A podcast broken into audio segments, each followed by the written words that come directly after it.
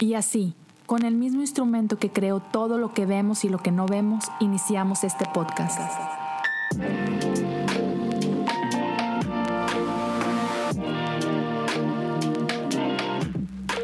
Bienvenidos a Cosas Comunes.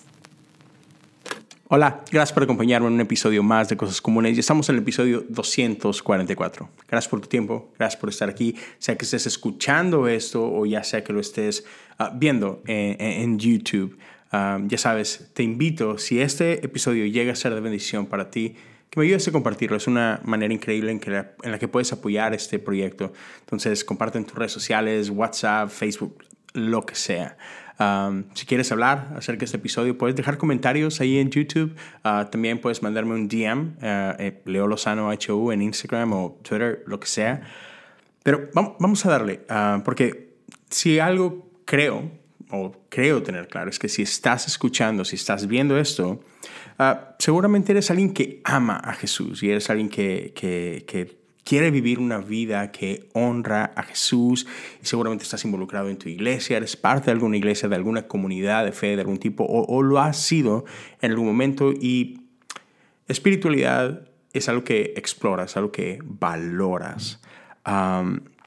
y sabes, hay, hay, una frase de, un obispo William Williman, uh, obispo, ex obispo, uh, no, no, recuerdo, pero es un, gran uh, teólogo, y, dice esto, básicamente nosotros, que nos dedicamos a ser iglesia, llámese pastores, líderes, etc., a veces cometemos un error, y es un error bastante, no sé si llamarlo peligroso, pero, pero ya no está chido.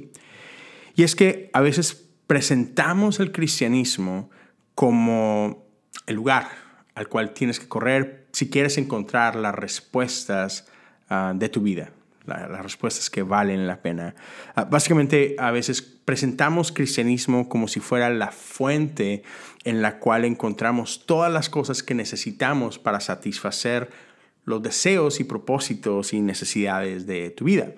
Y porque a veces lo hemos presentado de esta forma, pues entonces la gente vive de esta forma cristianismo se ha convertido acerca de mí, no acerca de Jesús. Y decimos que se trata de Jesús, cantamos que se trata de Jesús, pero en el cómo vivimos, ya lo hemos llegado a convertir acerca de nosotros. Y te voy a decir algo, creo que lo he dicho antes y lo he reconocido antes, pero es algo con lo que yo lucho mucho. No nada más he luchado, lucho mucho. Ah, muchas veces hago todo acerca de mí. um, entonces, ya hemos caído en esto, hemos convertido el cristianismo más como una gran herramienta, una poderosa herramienta de ayuda, de autoayuda, más que en, en esto que es un, acto de adoración, de comunión con, el Padre, con Jesús. Entonces, ya, ah, con esto ah, es importante cuando nos topamos con historias como la que, como la que te quiero leer eh, eh, en un momento. Es algo que vamos a encontrar en Lucas 14. Pero son historias que, que no nos dejan estar cómodos con ese tipo de pensamiento, no nos dejan estar cómodos con esta realidad de que eh, esto se trata mí, Dios me quiere bendecir a mí. Ah, las enseñanzas de Jesús son increíbles, sus consejos son buenísimos y me van a ayudar a ser una mejor persona o a vivir una mejor vida. Y te fijas como ya, eso se trata de mí. Y, no, de esto no se trata. hay, incluso toda una teología alrededor de eso y es conocida como teología de la prosperidad. Dios te quiere bendecir a ti, Dios quiere cumplir sus sueños en ti. Dios quiere, y, no es que son mentiras como tal, ah, pero son verdades incompletas quizás, en el mejor de los casos. Pero realmente hay todo un sistema que abusa de, de ese tipo de ideología. Pero entonces, una vez más, uh, tenemos historias como, como la que quiero compartirte contigo el día de hoy. Y mira, a Jesús le encantaba incomodar gente, lo, creo totalmente. Uh, a él no le importaba complacer a las masas, no le importaba complacer a los fariseos, a los maestros de la ley, ni mucho menos. Jesús vino a hacer la voluntad del Padre. Jesús vino a decir lo que el Padre le dijo que dijera, vino a hacer lo que el Padre le dijo que hiciera. Entonces, eh, permíteme leerte esto, está en Lucas 14, 25 ah, al 32, y te lo quiero leer, vamos a hablar un poquito de esto. Dice, una gran multitud seguía a Jesús. Él se dio vuelta y les dijo, si quieres ser mi discípulo, debes aborrecer a los demás, a tu padre y madre, esposa e hijos, hermanos y hermanas. Sí, hasta tu propia vida. De lo contrario, no puedes ser mi discípulo. Además, si no cargas tu propia cruz y me sigues, no puedes ser mi discípulo. Ahora, pequeño paréntesis. En los últimos episodios he estado hablando de esto. Hay un par de conversaciones, un par de episodios donde hay una conversación con mi amigo Benjamín Enríquez donde hablamos qué significa ser cristiano.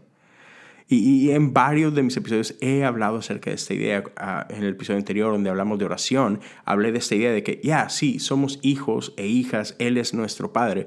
Pero a veces abusamos de esa analogía y nos escondemos detrás de esa identidad de hijos, hijas y decimos, eh, lo que sea, no ocupo hacer nada. Y Jesús está hablando acerca de esto. Hey, si quieres ser mi discípulo, hmm, debes hacer esto. Y es decía yo en el episodio pasado, que no podemos escondernos nada más detrás de esta idea de que somos hijos y que somos familia. Sí, sí lo somos, gloria a Dios por ello. Pero también somos discípulos. Y eso tiene implicaciones. Entonces, permíteme seguir, verso 28 en adelante. Sin embargo, no comiences sin calcular el costo. Pues ¿quién comenzaría a construir un edificio sin primero calcular el costo para ver si hay suficiente dinero para terminarlo? Dirán, oh, perdón, ah, de no ser así, tal vez termines solamente los cimientos antes de quedarte sin dinero, y entonces todos se reirán de ti. Dirán, ahí está el que comenzó un edificio y no pudo terminarlo. ¿O qué rey entraría en guerra con otro rey sin primero sentarse con sus consejeros para evaluar si su ejército de diez mil puede vencer a los veinte mil soldados que marchan contra él? Y si no puede, enviará una delegación para negociar las condiciones de paz mientras el enemigo todavía está lejos. Así que no puedes convertirte en mi discípulo sin dejar todo lo que posees. Hmm. Varias cosas aquí. Jesús nos está hablando de qué significa ser un discípulo, cuáles son las implicaciones de ser un discípulo. Incluso empieza fuertísimo. Debes aborrecer a los demás, a tu padre, madre, esposa, hijos, hermanos, hermanas, hasta tu propia vida. Y escuché un, gran sermón de Bishop Barron, que igual y después me gustaría quizás hacer un episodio acerca de eso para hablar un poquito acerca de esta primera parte. Pero más adelante Jesús dice esto, si no cargas tu propia cruz y me sigues, no puedes ser mi discípulo. Ahora quiero hacer un, pequeño paréntesis y, decir esto. ya, Jesús nos dice, hey, no, no somos brutos, hay que calcular el costo, esto es una realidad. Pero también quiero como que dar una advertencia y, y, a la vez pedir una disculpa porque hay mucha gente, hay muchos líderes que quizás en algún momento han abusado de esta declaración. Toma tu cruz y sígueme si esto cuesta. Ya, pero decía un teólogo, cuidado, si alguien te dice, hey, toma tu cruz, sígueme, asegúrate que esa misma persona no traiga su mazo y los clavos en sus manos, porque a veces abusamos de esta idea de sufrimiento y ponemos cargas que Dios no nos ha pedido um, poner sobre otros. Y, hay mucha gente que ha sido abusada en la iglesia con esta idea de que te tiene que costar, tienes que sacrificar, no importa, duele, no importa, pero lo tienes que hacer para Jesús. Uh, no, no, tampoco. Porque creo que tenemos que entender que, que sí, ciertamente hay un costo. Sí, um, Jesús puede encontrarnos ahí en medio de nuestro sufrimiento y, Jesús empatiza con nuestro sufrimiento siendo alguien que es experto en dolores, dice la Biblia.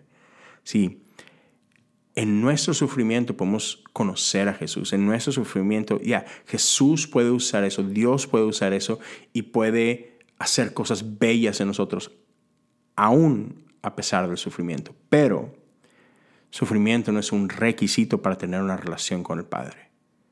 Ah, mucho menos sufrir ah, para la obra de algunas cosas. Entonces, ya, lo siento, si, si has experimentado abuso de parte de algún pastor, de algún líder, de alguna organización, ah, simplemente porque quieren exprimirte para su beneficio. Tampoco se trata de eso, no está chido. Pero regresando a las palabras de Jesús, hay que contar el costo. Y, sabes, creo, creo que eso es importante sobre todo en, medio del, del, mundo y de la atmósfera en la que vivimos, donde otra vez, donde hay tanto abuso, donde hay tantos escándalos, donde hay todo esto, creo que podemos agradecer la honestidad de Jesús, que nos dice, ya, esto no es color de rosa, ya, no, no todo va a salir siempre bien. Ah, ser cristiano no significa una vida sin problemas.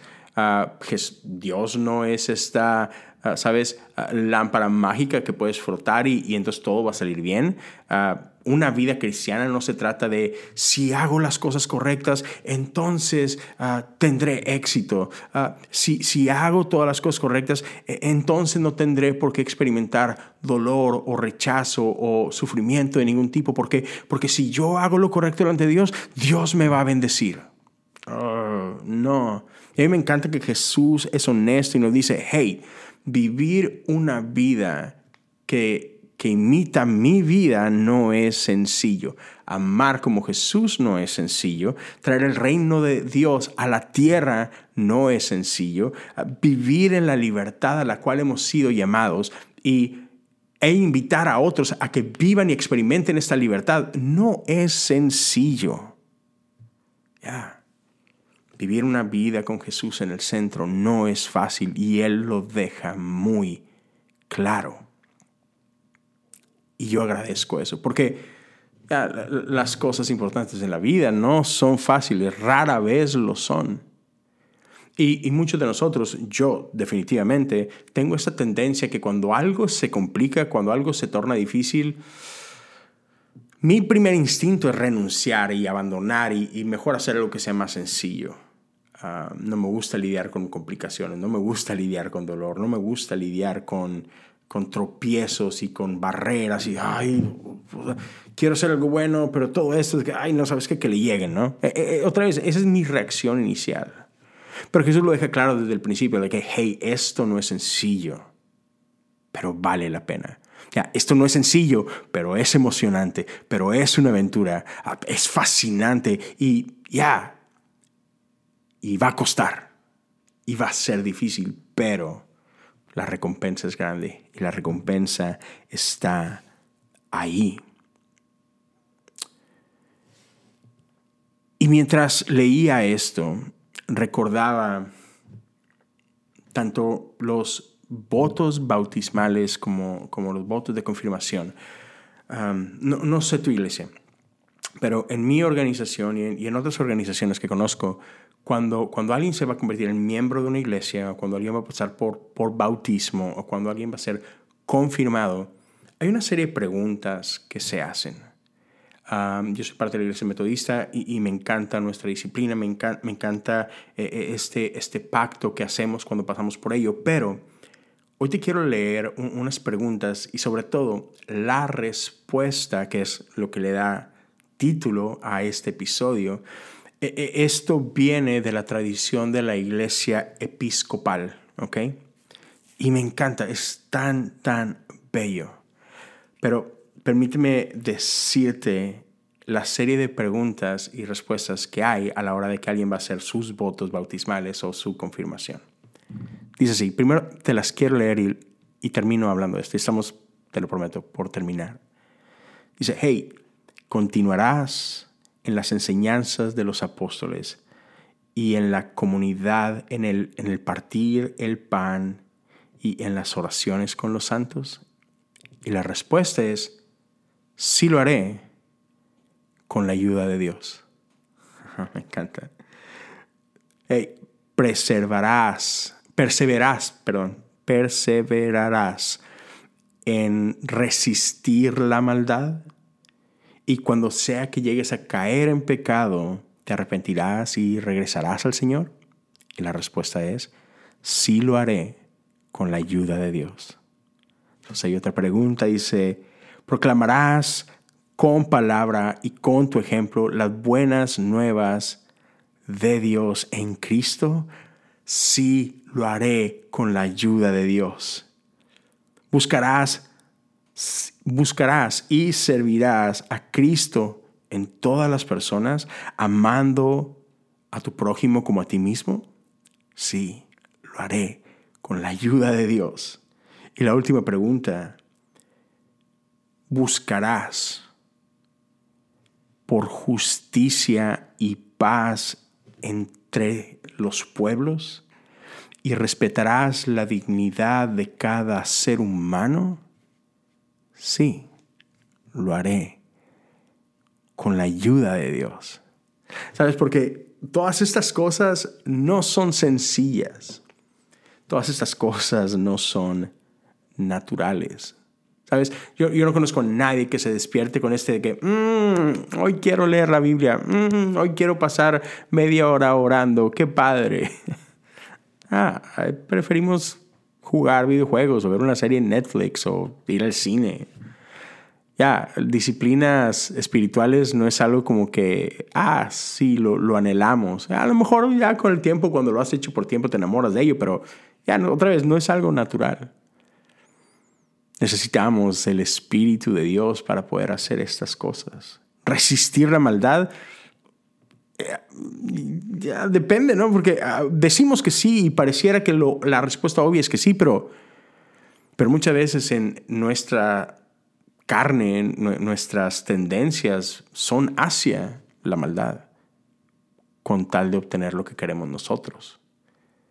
Otra vez, si somos honestos, ya, otra vez, no, no, no, decimos que sí, pero ¿cuántas veces no has mentido con tal de tú no ser lastimado? ¿Cuántas veces no has mentido para tú no meterte en problemas? ¿Cuántas veces no has participado en X cosa que sabes que no es lo que deberías hacer, no es ético, no es moral, no es correcto, pero, pero te va a ayudar a avanzar? La Ciudad de México tiene una frase muy, muy célebre es el que no tranza, no avanza. Ya, el que no engaña, no avanza.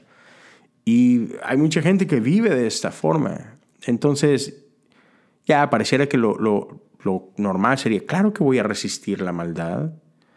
ya, pero la verdad es que es difícil hacerlo sin la ayuda de Dios.